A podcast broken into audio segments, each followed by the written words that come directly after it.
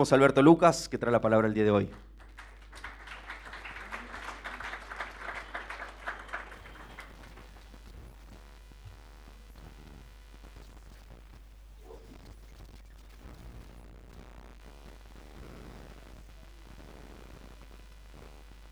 Amén.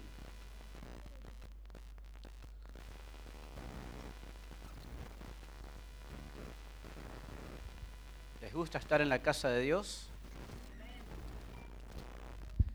No hay mejor lugar que la casa de nuestro Dios. Si usted no, cuando está en su casa, no siente el deseo de venir, de encontrarse con los hermanos para alabar a Dios, preocúpese. No hay nada mejor que estar juntos alabando a nuestro Dios. Muy bien. Vamos rápidamente a las escrituras. Eh, cuando, cuando usted lee el libro de los Hechos de los Apóstoles, al menos a mí me pasa, que no le da una especie de envidia de lo que vivían esos hombres, esas personas en ese tiempo. Vivían continuamente en lo sobrenatural. Eran iglesias formadas por hombres, mujeres que apenas se convertían y explotaban. Eh, una vez se mira alrededor, ve el estado de muchas iglesias hoy en día y se pregunta, ¿y por qué? No sucede hoy lo que sucedía en aquellos tiempos. ¿Por qué cuando leemos ese libro vemos las tremendas manifestaciones de Dios, de su Espíritu? Y a veces miramos nuestra propia vida, muchos de nosotros, y no, no vemos eso. ¿Cómo fue que hicieron para pasar de 120 a cientos de miles casi en un instante? No tenían nada de lo que hoy tenemos, ni siquiera tenían la escritura completa, tenían el Antiguo Testamento, no había redes sociales, no había televisión, como para enviar el mensaje. Sin embargo, llenaron todo el mundo conocido con la palabra de Dios. No había transporte. Es algo increíble realmente, aunque la palabra increíble no debe estar en la boca del creyente. Pero es algo muy llamativo, muy impactante. Y una de las razones, creo yo, que era que en ese tiempo en la iglesia había muy pocos espectadores. La mayoría eran actores que apenas se convertían y se involucraban en la obra de Dios. Hoy en día tenemos abundancia de palabra de Dios por todos lados. Prende la radio, la televisión, internet, baja lo que quiere, hay de todo. Pero tenemos abundancia. Y a veces esa misma abundancia nos juega en contra. Porque tenemos tanta cantidad que no nos detenemos a meditar en ninguna de ellas. Vamos leyendo, leyendo y acumulando, acumulando y no hacemos lo que hacen las vacas, que es rumiar, ¿no? Comer la palabra y después estar. A veces con un versículo, con un pasaje chiquito se puede estar todo el día y Dios puede hablar de una manera tremenda. Pero es como tanta información que recibimos que la pasamos de largo y no nos detenemos en ninguna de ellas.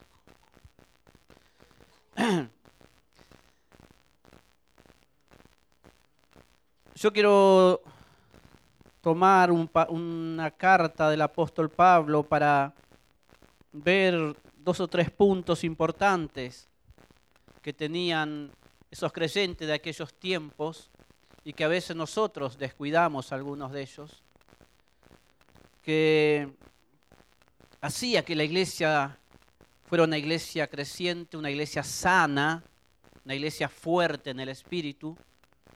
Eran creyentes que estaban siempre juntos, que oraban todo el tiempo, que ayunaban, que clamaban a Dios.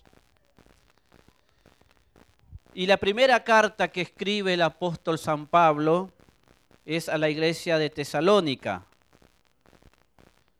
Si bien en nuestras Biblias el libro, la carta a los tesalónicos aparece muy atrás, después de Romano, Gálatas, Efesios, aparece recién más adelante la carta a los tesalonicenses. Esta fue la primera carta que escribió el apóstol San Pablo, allá por el año 50 o 51 aproximadamente de la era cristiana. Eh, antes de ir a la carta directamente, vamos a ver en qué momento nació esa iglesia. Hechos de los Apóstoles,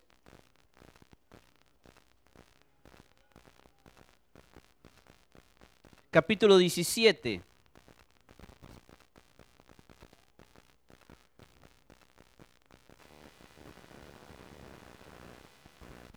Hecho de los Apóstoles, capítulo 17 dice, ya el apóstol Pablo en su segundo viaje misionero dice, pasando por Anfípolis y Apolonia, llegaron a Tesalónica, donde había una sinagoga de los judíos. Y Pablo, como acostumbraba, fue a ellos y por tres días de reposos, nada más que por tres días de reposo, discutió con ellos, declarando y exponiendo por medio de las escrituras que era necesario que el Cristo padeciese y resucitase de los muertos, y que Jesús, a quien yo os anuncio, decía él, es el Cristo. Y algunos de ellos creyeron y se juntaron con Pablo y con Silas, y de los griegos piadosos gran número, y mujeres nobles no pocas. Entonces los judíos que no creían, teniendo celos, tomaron consigo a algunos ociosos, hombres malos, y juntando una turba, alborotaron la ciudad y asaltando la casa de Jasón, procuraban sacarlos al pueblo. Pero no hallándolos, trajeron a Jasón y a algunos hermanos ante las autoridades de la ciudad, gritando, esto que trastornan el mundo entero, también han venido acá a los cuales Jasón ha recibido, y todos estos contravienen los decretos de César, diciendo que hay otro rey, Jesús. Y alborotaron al pueblo y a las autoridades de la ciudad oyendo estas cosas. Pero obtenida fianza de Jasón y de los demás, los soltaron. Inmediatamente los hermanos enviaron de noche a Pablo y a Silas hasta Berea, y ellos, habiendo llegado, entraron en la sinagoga de los judíos. Este fue el nacimiento de la iglesia de Tesalónica, como no podía ser de otra manera, donde pasaba Pablo había lío, donde llegaba alborotaba todo. Yo a veces digo, donde yo paso no pasa nada. Ni las palomas se corren del camino. Pero llegaban estos hombres y se armaba un revuelo impresionante.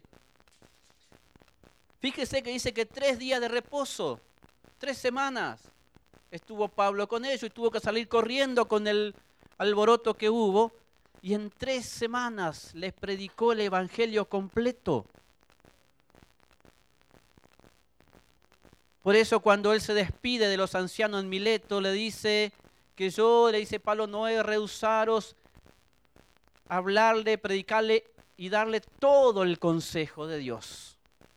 Le predicó todo hasta la venida del Señor. Nosotros a veces decimos a los hermanos manovitos, no le hablemos tanto de escatología bíblica, no le hablemos de la venida del Señor porque se van a hacer una confusión. Esperemos más adelante. Pablo no esperaba nada.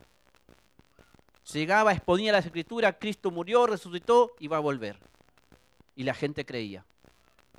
Es verdad que también acá se armó algo de confusión con eso, porque muchos estaban tan no sé si tan entusiasmado con la venida inminente de Cristo que hasta dejaron de trabajar para esperar a venir al Señor. No sé si realmente era el deseo de la venida de Cristo se estaban haciendo los vivos. Pero no dejaron hasta de trabajar algunos y Pablo tuvo que después con la carta corregir eso.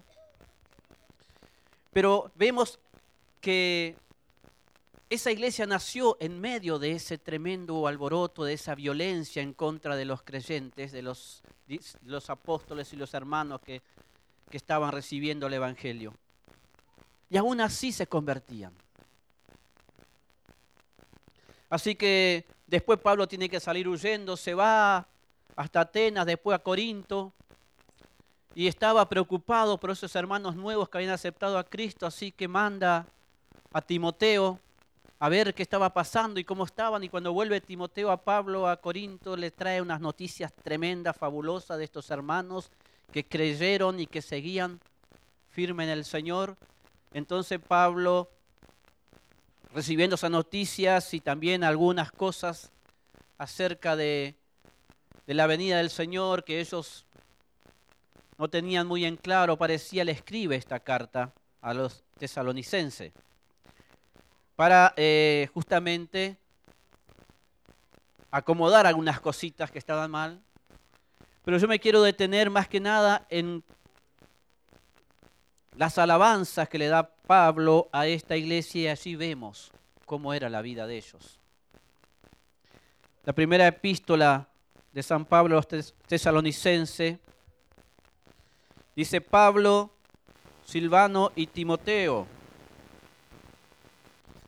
a la, iglesia de los tesalonicenses en Dios Padre y en el Señor Jesucristo, gracia y paz sean a vosotros de Dios nuestro Padre y del Señor Jesucristo. Primeramente dice el versículo 2, damos siempre gracias a Dios por todos vosotros, haciendo memoria de vosotros en nuestras oraciones. Qué lindo que es cuando uno ora a Dios, puede dar gracias por la vida del hermano dar gracias por esa vida que vemos que ama al Señor. Damos gracias porque vemos que está buscando agradar a Cristo. Damos gracias por esa vida que está metida en la iglesia, buscando ser de bendición. Yo espero que cuando oran por mí le den gracias al Señor. Pero qué feo sería, ¿no? Que cuando uno tiene que orar y se acuerda un hermano y Señor, por favor, cambiarlo porque no lo soporto más. Pero que, que nuestros hermanos puedan dar gracias a Dios por nuestras vidas. Que podamos dar gracias a Dios por la vida del hermano es una bendición y una muestra de que esa, esa vida está creciendo sana en el Señor es una muestra de que esa vida está recibiendo el alimento espiritual y está comenzando a dar frutos. Y damos gracias por la vida de fulano, por esto, damos gracias por la vida de Mengano, por esto, damos gracias por la vida de este hermano, por esto y por aquello y por lo otro. Y eso trae bendición a la iglesia, hermano, tremendo. Ellos daban gracias a Dios por todo, dice acordándonos, versículo 3, sin cesar delante del Dios y Padre nuestro, de la obra de vuestra fe, del trabajo de vuestro amor y de vuestra constancia en la esperanza en nuestro Señor Jesucristo. Y es la primera vez que aparece esta trilogía en las Escrituras, la fe, la esperanza y el amor.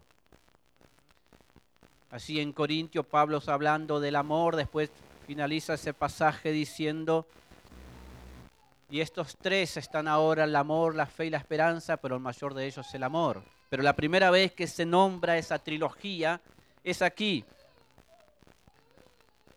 en esta, en esta carta. Parece que la iglesia de aquellos tiempos creía que la combinación de la fe, la esperanza y el amor es la que produce una condición de mayor madurez espiritual. Si tenemos fe, pero no tenemos amor y esperanza, nos falta una parte y así sucesivamente. Si tenemos uno solo, necesitamos agregar lo otro. Porque si no, estaremos caminando medio rengo. Necesitamos unir los tres y en la forma en que dice aquí. Dice la obra de vuestra fe. No está hablando de la obra para alcanzar salvación. Sabemos que la salvación no es por obra, es por gracia. Martín Lutero decía, la fe sola salva, pero la fe, si queda sola, ya no es fe. el apóstol Santiago escribe y dice, muéstrame tu fe por tus obras. No, al revés, al revés. Muéstrame tu fe sin tus obras y yo te muestro mi fe por las obras. Es decir, no es la obra lo que salva, pero la fe bíblica, salvífica, produce obras como consecuencia de eso. Si la fe nuestra no produce obra, esa fe está muerta, no está activa. Acá el apóstol le dice que da gracia recordando la obra de vuestra fe. La fe bíblica se traduce en obras. Si tenemos fe, actuamos en consecuencia de eso y se nota y se ve esa fe en nuestra forma de vivir. Tenemos un claro ejemplo en la Biblia que es Noé. Si usted lee la historia de Noé, dice que la maldad en ese tiempo era tan terrible que Dios decidió destruir a toda la humanidad, pero dice la Biblia que Noé halló gracia ante los ojos de Dios. Y Dios le habla y le dice a Noé que iba a traer lluvia sobre la tierra. Y sabemos que hasta ese día jamás había llovido sobre la tierra iba a suceder algo que nunca antes había sucedido. Noé escucha lo que Dios le dice, le cree y ¿qué hace Noé? Obedece y comienza a construir el arca. La fe de Noé se veía a través del arca. No es que él recibió la palabra de Dios y se quedó simplemente esperando que eso sucediera. Cualquiera que quería conocer o ver a Noé, lo podría ver a través de su fe, manifestada en esa arca tremenda que estaba construyendo, porque iba a suceder algo que hasta ese momento jamás había sucedido. No sé, creo yo que si alguien llegaba al, al pueblo, la ciudad donde vivía Noé, preguntando por Noé, era fácil encontrarlo. Siga derecho por acá, al tercer árbol, dobla a la izquierda y hay una casa que tiene un barco en el patio. Ese es Noé. Noé tenía una fe visible. Era una fe que se había traducido en obras. Todo el mundo podía ver la fe de Noé desde lejos por el arca que él estaba construyendo porque Dios le dijo que iba a venir un diluvio sobre una tierra donde jamás había llovido. La fe es la respuesta del alma a la palabra de Dios. Cuando el hombre responde a la palabra de Dios, entonces encontramos que él anda o vive por fe. Cuando al Señor Jesús le preguntan los, sus oyentes,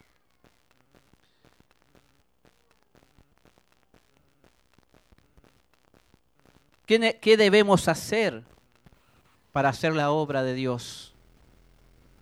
El Señor le contesta, esta es la obra de Dios, que creáis en el Hijo de Dios a quien Él ha enviado. Esa es la obra más grande que podemos hacer a través de la fe, creer en el Hijo de Dios. Nuestra fe no es una fe abstracta. Nos hemos acostumbrado a un concepto de fe puramente intelectual. Creemos en Dios y con eso nos basta. Y no quedemos, nos quedamos con esa fe intelectual, pero la fe es mucho más que eso, es mucho más que aceptar ciertas verdades o abrazar ciertas doctrinas. No es una fe que no se traduce en obras. La fe bíblica, la fe correctamente entendida, nos lleva a obrar en consecuencia de ello. No es una fe que queda ahí en el éter o en nuestro interior simplemente y no se manifiesta. Es obrar de acuerdo a la palabra de Dios, aunque todo diga lo contrario. Fíjese que los tesalónicos cuando recibieron la palabra, dice, que se convirtieron de los ídolos a Dios para servir al Dios vivo y verdadero. Hubo un cambio en la vida de ellos cuando recibieron la palabra y la creyeron. Y una vez que comenzaron a vivir de acuerdo a la palabra, su vida comenzó a cambiar y era notable y notorio a todos. Antes adoraban ídolos, iban tras el paganismo, reciben la palabra de Dios, el Evangelio de Jesucristo, lo aceptan, creen y comienzan a vivir de otra manera. Se era manifiesto a todo el mundo que ellos habían creído en ese Dios vivo y verdadero y por lo tanto comenzaron a vivir de acuerdo a eso. Es creer aunque todo lo demás alrededor nuestro diga lo contrario. Y creo que hay un claro ejemplo en el Evangelio de Lucas en el capítulo 5, versos 4 y 5, en la pesca milagrosa, ¿se acuerdan? El Señor Jesús, después de predicar y enseñar, se devuelve a Pedro, que estaba con sus redes vacías, su barca vacía, después de haber pescado toda la noche, y le dice, boga mar adentro y echa las redes. Le indica dónde echarle las redes. Y Pedro se da vuelta, lo mira y dice, maestro, hemos pescado toda la noche y no hemos sacado nada. Era una realidad. Era una verdad que estaba sucediendo. No era una, excusa de Pedro que, que, no quería seguir pescando y quería ir a tomar mate con la suegra. Había trabajado toda la noche, estaría cansado y era una verdad que no habían sacado nada. Señor, trabajamos toda la noche, la realidad es esta. No hay un solo pez en este lugar hoy. No hay pique, nada sale. Yo sé que vos sos poderoso y abrís los ojos a los ciegos, resucitar a los muertos, hace muchas cosas, pero de pesca yo sé mucho, decía Pedro. Y acá no pasa nada. Esta es la realidad, la cosa está difícil. No hay trabajo para nadie. Alquilar en capital es imposible. Toda la realidad nos muestra que es imposible. Pero Pedro no se queda con eso solo. dice, hemos pescado toda la noche y no hemos sacado nada, pero en tu palabra echaré la red. ¿Y qué pasó? Echó la red, dice que la red se llenaba de peces que se rompía. En tu palabra echaré la red la fe que tenían estos creyentes de ese tiempo era una fe activa, era una fe viva, era una fe que se palpaba, que se veía, era una fe que los llevaba a vivir de acuerdo a esa fe que tenían. La fe está en movimiento. La fe correctamente entendida se manifiesta en un estilo de vida que agrada al Padre. Hebreos 11:5 dice, sin fe es imposible agradar a Dios. O sea que la fe que viene a nuestra vida de parte del Señor sirve para agradar a Dios. No sirve para otra cosa. Si bien a veces queremos usarla para cualquier otra cosa, pero la fe que tenemos es para vivir de acuerdo a la palabra de Dios es para creer en la palabra de Dios, creer en las promesas de Dios y movernos de acuerdo a eso y en esa dirección.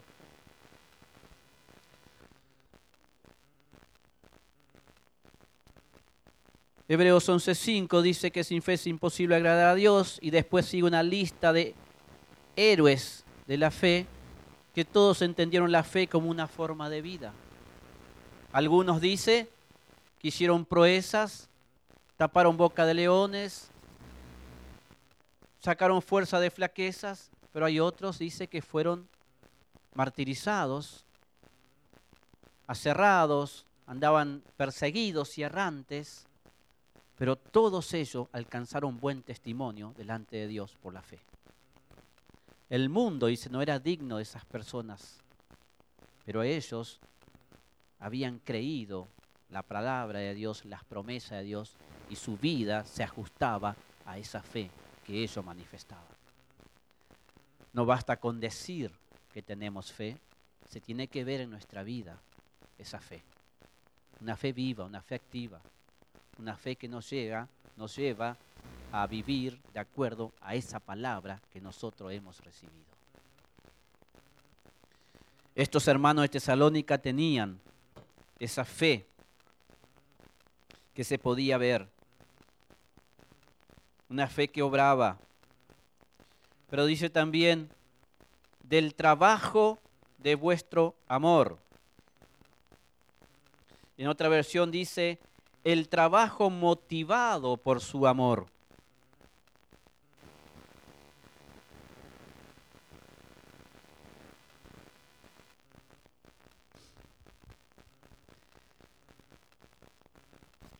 Eh, en el original griego la palabra que se usa para traducir esa,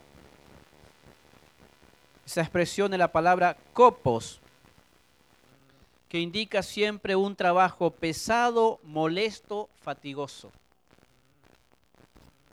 Dice que en el español no se encuentra un término que pueda eh, traducir correctamente este término en griego.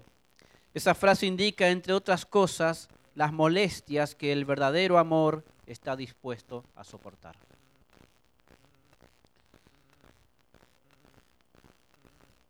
El trabajo de vuestro amor. En nuestra cultura el amor es mayormente un sentimiento hacia lo demás.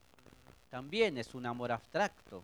Simplemente sentimos tal vez un afecto por alguien y punto, y ahí se queda.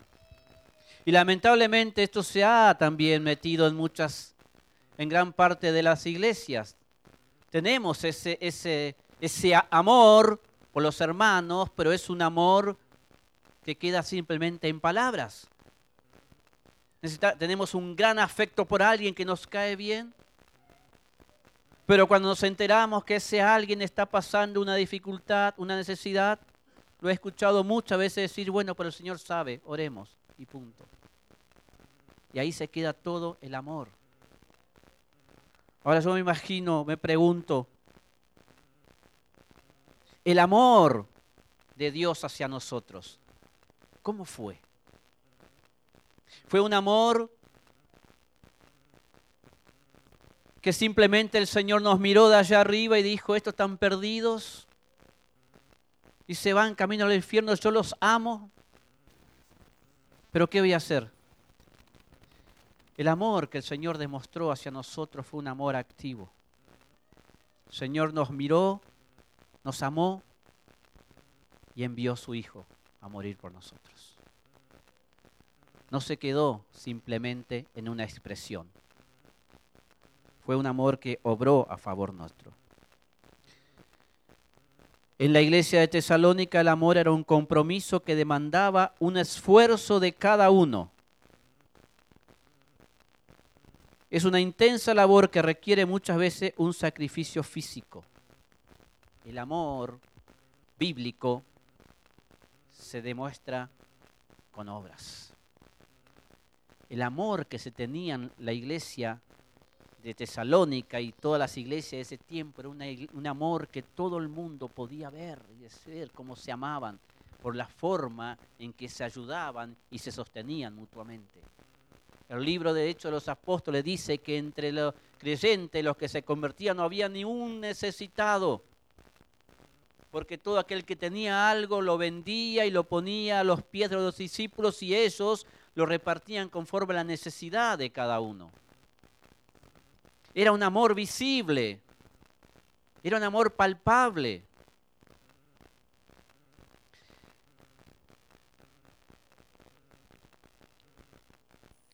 requiere muchas veces un sacrificio físico. Un buen ejemplo es el buen samaritano. Allí en Lucas capítulo 10, versos 30 y 37, que el Señor relata esa historia de un hombre que fue atacado por ladrones y golpeado y dejado medio muerto allí. Y pasa un sacerdote, lo mira y se aparta, pasa un levita, lo mira y se aparta porque no podían contaminarse al tocar ese cadáver, porque supuestamente estaba muerto, así que prefirieron guardar su lugar y no contaminarse. Y cuando a lo mejor los oyentes esperaban que el Señor dijera que el tercero que pasaba era algún judío laico que tenía compasión de él, el Señor es como que le da una vuelta de tuerca más y le dice, era un samaritano, una raza despreciada por los judíos. ¿Qué hizo este hombre? cuando llegó y vio a ese moribundo, dice que lo, lo levantó, lo cargó, curó sus heridas, lo llevó a un lugar donde lo atendían, dejó pago por dos, tres días, se fue, invirtió sacrificio, invirtió esfuerzo, tiempo, dinero en atender a ese necesitado. Así vivían la iglesia en aquel tiempo. Así debemos vivir nosotros en este tiempo. El esfuerzo es necesario precisamente porque el amor debe sobreponerse a una gran diversidad de obstáculos para triunfar. No es fácil ejercer el amor. Primeramente porque hay algunos que somos difíciles de amar. Somos todos muy diferentes, cada uno con sus caprichos, cada uno con sus costumbres inclusive acá, que somos de diferentes lugares, diferentes culturas, cada uno con sus costumbres, su forma de pensar y de ver las cosas, que a veces es difícil que nos pongamos de acuerdo, pero por sobre todo esas cosas debe superar, debe estar el amor, que supera todas esas adversidades y todas esas cosas que quieren separarnos el camino de Jesucristo hacia el Calvario estuvo lleno de adversidades y dificultades, lleno de angustia, de soledad, de aflicciones. No fue sencillo al Señor ir a la cruz y entregar su vida. Sin embargo, la mayor expresión de amor lo vemos ahí, en esa entrega, en ese sacrificio por el cual nosotros hoy estamos aquí y hace unos minutos lo recordábamos.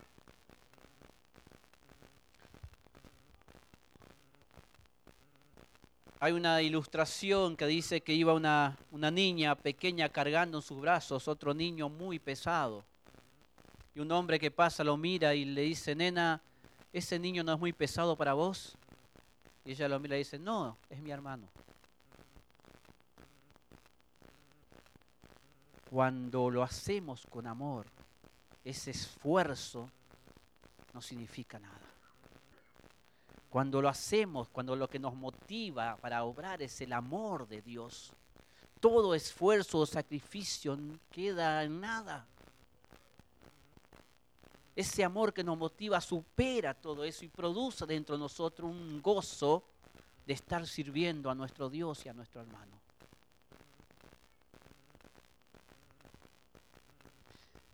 Cuando el amor trabaja, la carga se traduce en gozo. Alguien dijo, es mejor cansarse en la obra de Dios, pero no cansarse de la obra de Dios.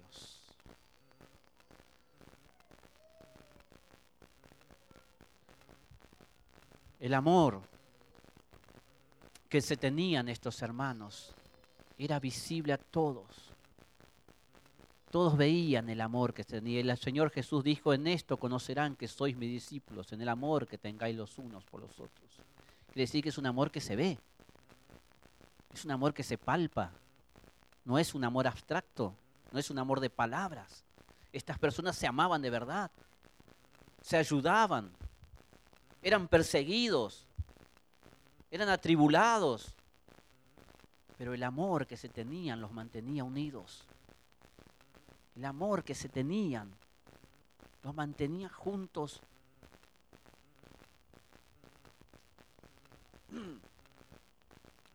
Y el Señor Jesús dijo en Juan capítulo 14, verso 15, si me amáis, guardad mis mandamientos. El amor a Dios se expresa en obediencia. Si no, pregúntele a los hermanos cuántas veces hay necesidades de cuidar enfermos y se van. Y que algunos pasan la noche en los hospitales, los días, las mañanas, cuidando a algún enfermo, alguna enferma, algún hermano, hermana o pariente de algún hermano que está necesitado. Y dígame si esas personas no están cansados, salen de trabajar, de la facultad, de lo que sea, y van cuatro horas, cinco horas, lo que pueda. Es un sacrificio. Están cansados, pero van y lo hacen. Y pregúntele si no lo hacen con gozo. Pregúntele si ese esfuerzo no trae algo dentro nuestro. que nos hace hacerlo con gozo, con gratitud, porque sabemos que agrada a Dios y bendice al hermano. Ese es el amor de la iglesia. Ese es el amor que tenían ellos y el amor que tenemos nosotros. Un amor que supera toda adversidad. Un amor que supera toda dificultad. Un amor que se sobrepone por todo aquello que se levanta en contra. Esta le dice el trabajo motivado por su amor. Ahora intente cumplir los mandamientos de Dios sin amar a Cristo. No lo va a conseguir. Es muy pesado, decían algunos, muy gravoso. Es como el pueblo de Dios que lo denuncia el Señor a través de Malaquías, que se cansó del Señor. Dice, esto es muy fastidioso estar sirviendo a Dios y trayendo sacrificios y entonces traían cualquier cosa de cualquier manera.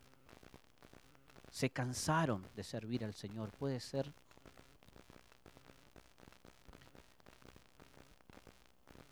Intente servir a un hermano sin amarlo. Lo va a intentar una vez, tal vez, dos veces, pero si hay cierto problema, dificultad, enseguida va, que se arregle. Yo intenté, Yo fui. Fui obediente, fui, hice. Pero es muy difícil. Y lo abandonamos. Pero el amor de Cristo insiste. El amor de Dios insiste una y otra vez, una y otra vez. Así como Él insiste con nosotros, el amor de Dios en nosotros insiste. Es difícil de amarlo, lo amamos. Es difícil de ayudarlo, lo ayudamos es difícil de soportar, lo soportamos, porque está el amor de Dios en nosotros que nos impulsa y nos motiva. Y ese amor, superando todo eso, se convierte en un gozo en nuestra vida.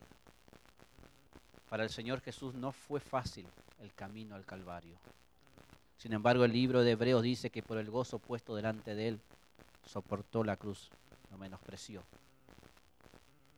El gozo del Señor hay algo dentro nuestro que nos hace amar al hermano, que nos hace buscarlo, que nos hace preocuparnos por el otro, que nos duele cuando está mal, que buscamos la manera de, de ayudarle en lo que podemos. Y ese amor se ve, ese amor se siente, ese amor es el testimonio de que estamos viviendo la vida que agrada a Dios. Esa era una de las cosas que tenían ellos. Y la otra dice, el trabajo de vuestro amor y de vuestra constancia en la esperanza en nuestro Señor Jesucristo.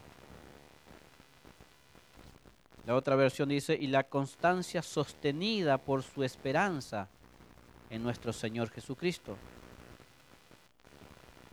Constancia habla de una postura de rigidez donde se indica aguante bajo el peso de circunstancias adversas.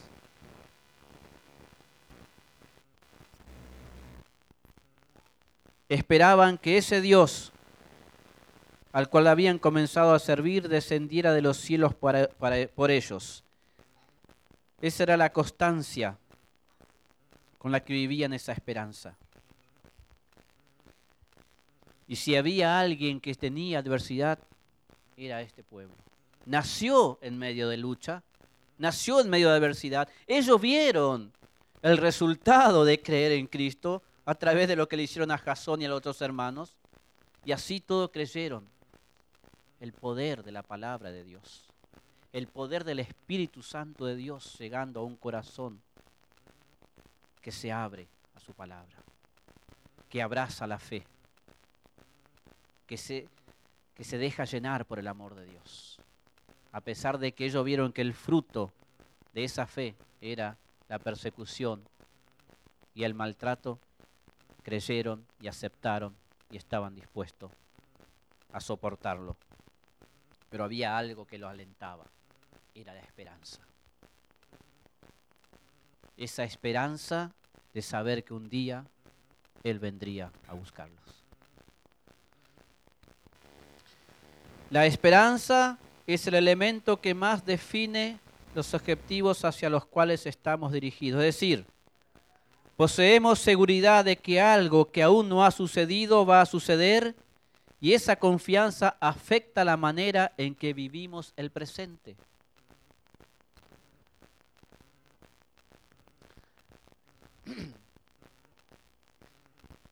Si tenemos esperanza en nuestro Dios, nuestra manera de vivir hoy nos demostrará que eso es así. Eso depende mucho de dónde tenemos depositada nuestra esperanza, nuestra confianza. Esperamos un día la manifestación del Hijo de Dios. El apóstol Juan en su primera carta escribe diciendo acerca de esto, dice, y el que tiene esa esperanza se purifica a sí mismo. Es decir, se prepara para ese momento, busca estar en las condiciones necesarias para ese día glorioso. Tenemos esperanza en la, en la venida de Cristo. Amén. Esperamos eso, sabemos que es algo verdadero. Nuestra esperanza no está fundada en el aire, está, es una esperanza con certeza de que esto que aún no sucedió, sucederá. Y entonces a medida cada día vivimos con esa esperanza y nuestra vida se va ajustando a esa esperanza. Esperamos que Él venga a buscarnos y por lo tanto preparamos nuestra vida para ese momento. Esa esperanza nos lleva a vivir de acuerdo a la palabra de Dios. Esa esperanza nos lleva a movernos como a Dios le agrada porque estamos justamente esperando que Él venga por nosotros. Cada ser humano vive con algún tipo de esperanza en el futuro. Y esa esperanza cualquiera que sea, la sostiene, le sirve de apoyo y aliento. Algunos tienen esperanza, humanamente hablando, de que las cosas cambien. Madres que por mucho tiempo no ven a sus hijos y tienen la esperanza de verlo algún día. Otros tienen esperanza de que sucederá algo bueno en su vida, la, la varita mágica lo va a tocar algún día pero son esperanzas inciertas. Y aún así, esa esperanza que los seres humanos todo tienen y lo depositan en distintas cosas, les sirve de aliento en los momentos difíciles. Es eso lo que lo ayuda, lo sostiene y les sirve de apoyo. Y si a ellos les sirve de aliento y los sostiene una esperanza fundada en cosas que no saben si es verdadero, cuánto más a nosotros que tenemos puesta nuestra esperanza en el Hijo de Dios, real y verdadero. Tenemos puesta nuestra esperanza en las promesas del Señor, que son sí y amén en Jesucristo. Nuestra esperanza no está puesta en un hombre. Nuestra esperanza no está puesta en una organización social o un partido político, una fuerza militar. En un plan económico. Nuestra esperanza está puesta en el Hijo de Dios. Muchas personas depositan su esperanza en el hombre, en un plan económico, pensando que el hombre puede resolver los problemas de la humanidad y traer paz y prosperidad. No creemos que ningún hombre, organización social, poder político, militar o cualquier otra cosa terrenal pueda resolver los problemas de la humanidad, porque el problema de la humanidad es el pecado y solo Cristo puede salvarle y darle verdadera paz y seguridad en dónde está depositada nuestra esperanza. ¿Qué es lo que nos trae, nos produce en nosotros paz y seguridad? ¿Qué es lo que nos hace estar firmes en los momentos difíciles?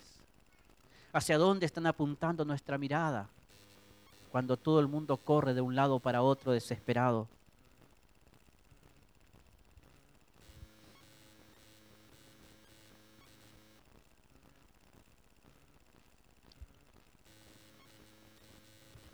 En medio de las dificultades, las luchas y los obstáculos, la esperanza nos ayuda a mantener nuestros ojos fijos en nuestro Señor Jesucristo, el que tiene el control de todas las cosas y ni un pajarito se cae a tierra sin que Él lo permita.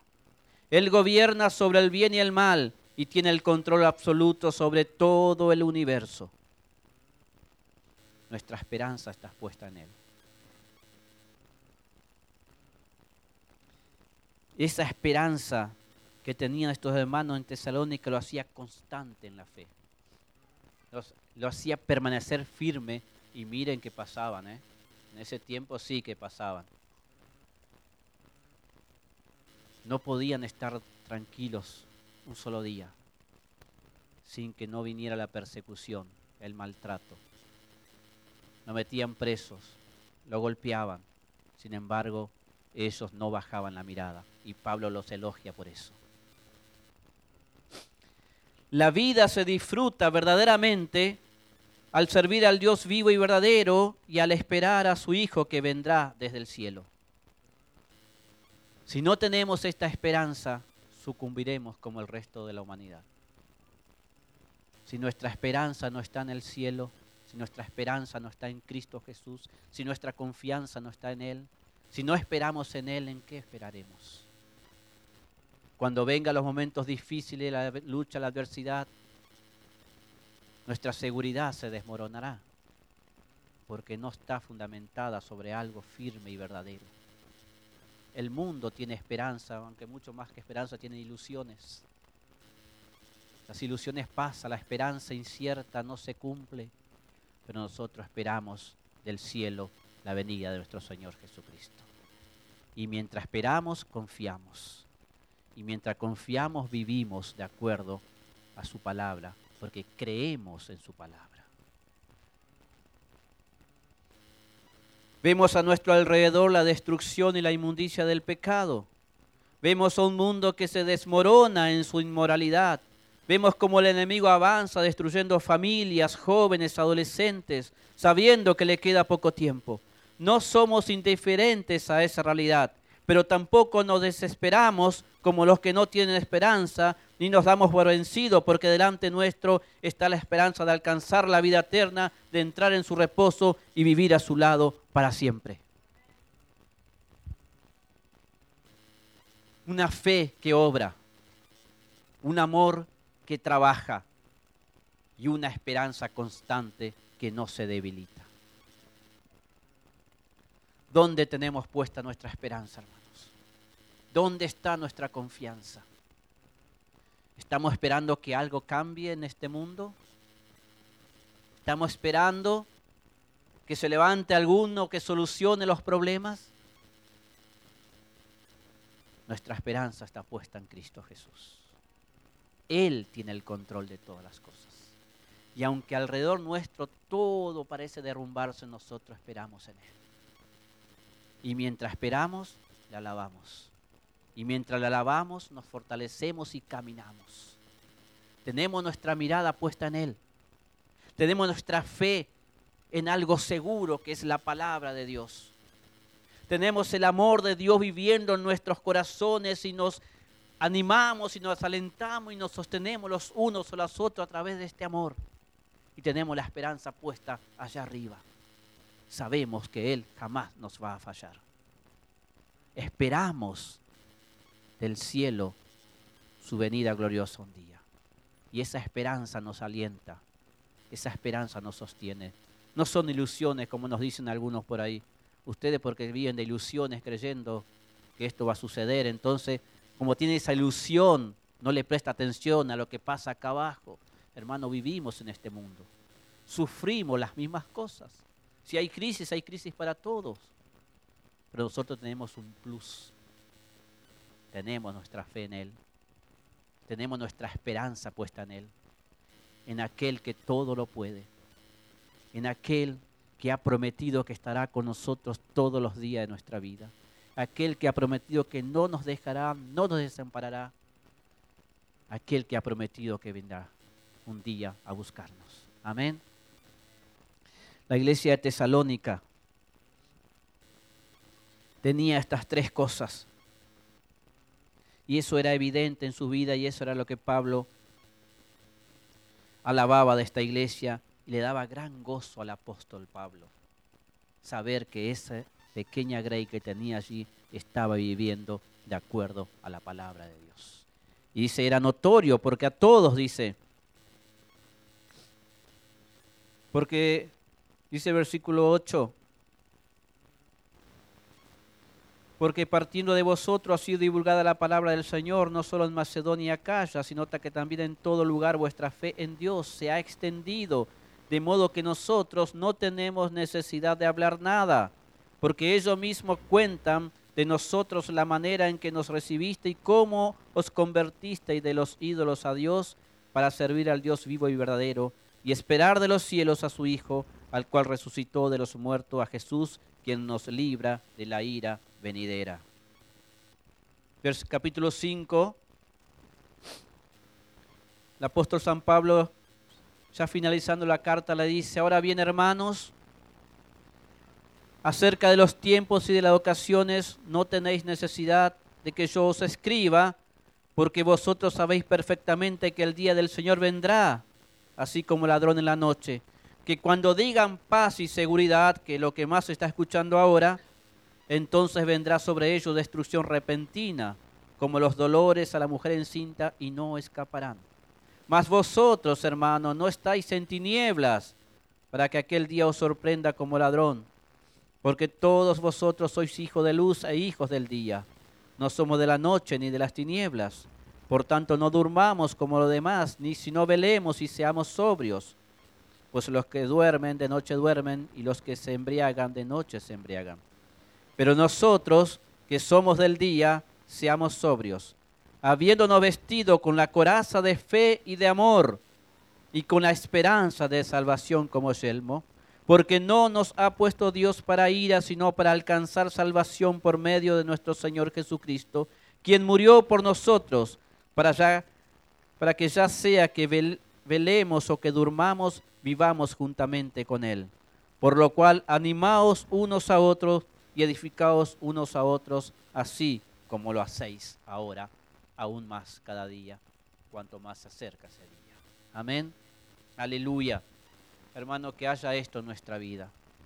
Una fe viva, una fe activa. Un amor que supera cualquier sacrificio, adversidad y esfuerzo. Y una esperanza constante que nos mantiene firme en medio de la adversidad.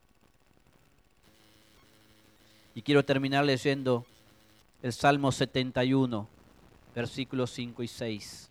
Dice el salmista, porque tú, oh Señor Jehová, eres mi esperanza, seguridad mía desde mi juventud.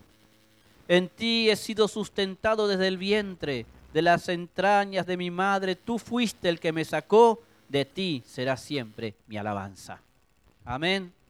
Aleluya. El Señor es nuestra esperanza. Nuestra confianza está puesta en Él. Nuestros ojos están puestos en Él. Y mientras nosotros tengamos viva esta esperanza,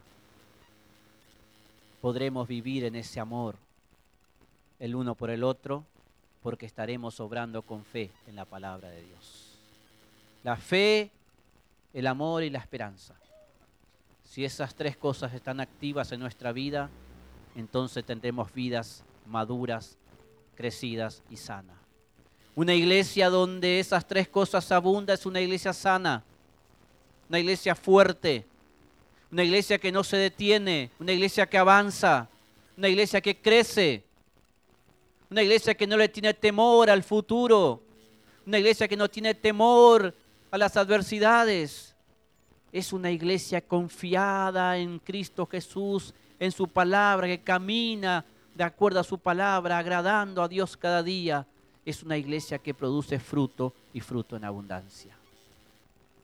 Que esas tres cosas abunden en nuestras vidas, hermanos, y tendremos vidas fructíferas, fuertes, maduras, y no hay adversidad que nos pueda detener. Amén. Aleluya. Les invito a que Cerremos nuestros ojos en esta noche.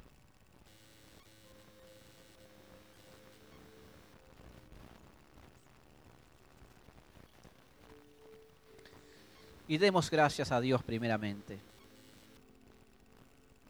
por haber dado, por habernos dado la fe, la esperanza y el amor, porque todo viene de Él. Puso fe en nuestro corazón para que podamos creer en su Hijo y así ser salvos. Y esa fe puede creer en su palabra y crece al oír la palabra de Dios. Derramó, dice la Biblia, por su Espíritu Santo su amor en nuestros corazones, por el cual podemos amarle a Él y amarnos los unos a los otros en todo tiempo. Y nos ha dado una esperanza vida, por el cual estamos esperando ese día glorioso en que partiremos hacia la eternidad con Él. Y esas tres cosas nos mantienen firmes en un mundo que se cae a pedazos.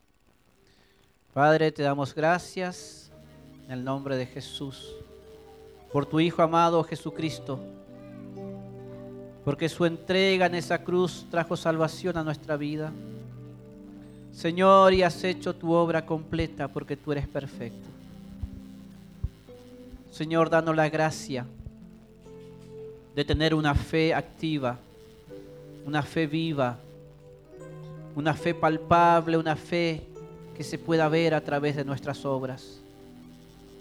Señor, que, el amor que has derramado en nuestros corazones sea perfeccionado cada día a través de tribulaciones, dificultades y adversidades, ese amor pueda crecer, hacerse fuerte. Y sea un amor que el mundo diga, que somos verdaderamente tus discípulos por el amor que nos tenemos los unos a los otros. Señor, y danos constancia en esa esperanza, que es la que nos mantiene firme.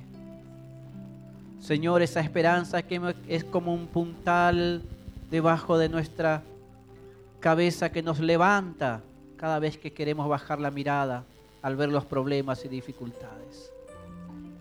Esa esperanza que nos hace vivir sin temor en el mañana. Esa esperanza, Señor, que nos hace mirarte a ti en medio de las adversidades y nos llena de gozo de saber que pronto vendrás por tu iglesia. Señor, te damos gracias porque podemos confiar en ti. Tú eres nuestra esperanza, tú eres nuestra confianza. Tú eres nuestra seguridad, tú eres nuestra paz. Y que esta seguridad, esta paz nos lleve a ser agradecidos a ti. Y vivir, Señor, honrándote cada día con nuestras vidas. Y siendo testigos tuyos ante este mundo. Gracias te damos. En el nombre de Jesús. Amén.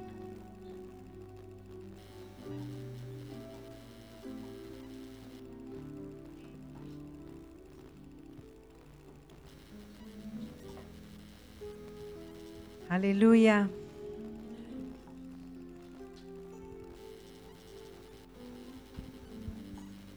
Tres cosas durarán para siempre. La fe, la esperanza y el amor. Y la mayor de las tres es el amor. Aleluya. Esta iglesia tenía las tres cosas. Tenía fe, tenía esperanza y tenía amor. ¿Cómo estamos? ¿Cómo está la iglesia en calle Corrientes? Con la fe, con la esperanza y el amor. ¿Cómo estamos, hermanos? Esta palabra es una exhortación de parte del Señor para que nos analicemos a nosotros mismos y, trabajemos en esto. Señor, que podamos tener abundante fe, abundante esperanza y abundante amor. Pero sobre todo, amor. Esta mañana justo leía 1 Corintios 13. Decía, si tuviera toda la fe que pudiera traspasar una montaña de un lado a otro. Y yo pensaba realmente, ¿no? Estos a veces profetas o hacedores de milagros que uno ve que hace cada cosa tremenda, ¿no? Y dice, wow. Sin embargo, para el Señor, si no tienen amor, nada son. Y el amor, uy, lean 1 Corintios 13, es tremendo. El amor es maravilloso, Dios es amor. Y necesitamos que este amor abunde en nosotros. El amor no tiene excusas. Como nos decía Lucas, ay, este, soy difícil de amar, ¿no? Que podamos tener abundante amor, sin excusas. Y me llamó mucho la atención cómo empezó Lucas la prédica diciendo que le daba envidia a la iglesia de los hechos de... A mí también, ¿sabes? Cuando leo hechos de los apóstoles digo, ay, qué linda iglesia. Pero el Señor dice que la gloria postrera será mayor que la primera. Digo, Señor, ¿qué, va, qué, qué tiene que pasar con nosotros para que realmente esto sea así? Empecé en mí, Señor. Empecemos por el amor. Amén. Empecemos por el amor. Y, y, Lucas decía es que el que se convertía ya estaba, ya estaba actuando, el que se convertía ya, ya era un actor, ya era alguien vivo. Y hermanos, nos hemos acostumbrado a ser receptores, ¿no? de información, de mensajes, de prédicas y también receptores de amor, ¿no? Como que todo el mundo me tiene que amar, ¿eh? Receptores de amor. Hermanos, empecemos a dar, a ser actores, actores de amor, para que el mundo crea. Amén. No estés pensando tanto en lo que el otro te debe amar, sino en lo que yo estoy debiendo. Estoy seguro que estoy debiendo amor en la cuenta. ¿eh? En la cuenta seguro que estoy debiendo amor. Y el Señor ha derramado, nos ha dado esta fe que es un don de Él. La tenemos en nuestro corazón. ¿Cuántos pueden decir, tengo fe porque el Señor la ha puesto en mi corazón? ¿Cuántos pueden decir, tengo fe? Amén. ¿Cuántos tienen esperanza? Pero no ilusión, ¿no? Dice en Romanos 12, dice, alégrense en la esperanza segura que tenemos. Tenemos una esperanza segura, no una ilusión. Sabemos dónde vamos. ¿Sabes dónde vas? Hace poquito estuvimos escuchando ¿no? a esta hermana Ivana que partió con el Señor y realmente era la, esperanza, la esperanza de esta hermana de en cualquier momento estar en la presencia del Señor le daba una paz. ¿Tenés esa paz? ¿Sabés dónde vas? ¿Tenés esa esperanza segura? Tenemos una esperanza segura, que si nos vamos, nos vamos con Él. Y si no nos vamos, Él nos viene a buscar. Amén. Porque Cristo viene. Aleluya. Y el amor ha sido derramado en nuestros corazones, dice la palabra, por el Espíritu Santo tenemos amor. Tenemos amor porque Dios es amor, pero tenemos que ponerlo en práctica. Amén. ¿Nos animamos? Amén. Le decís al hermano que está al lado tuyo a poner en práctica el amor. El amor práctico. El amor práctico. Aleluya.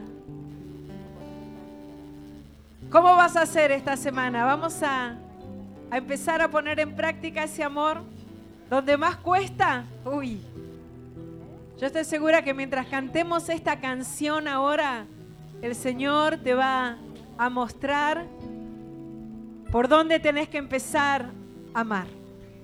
Amén. Nos ponemos de pie mientras cantamos esta canción. Que el Espíritu Santo pueda revelar por dónde empezar esta semana a crecer en el amor. Amén. ¿Cuántos quieren crecer en el amor? Aleluya. Tu amor ha llenado mi corazón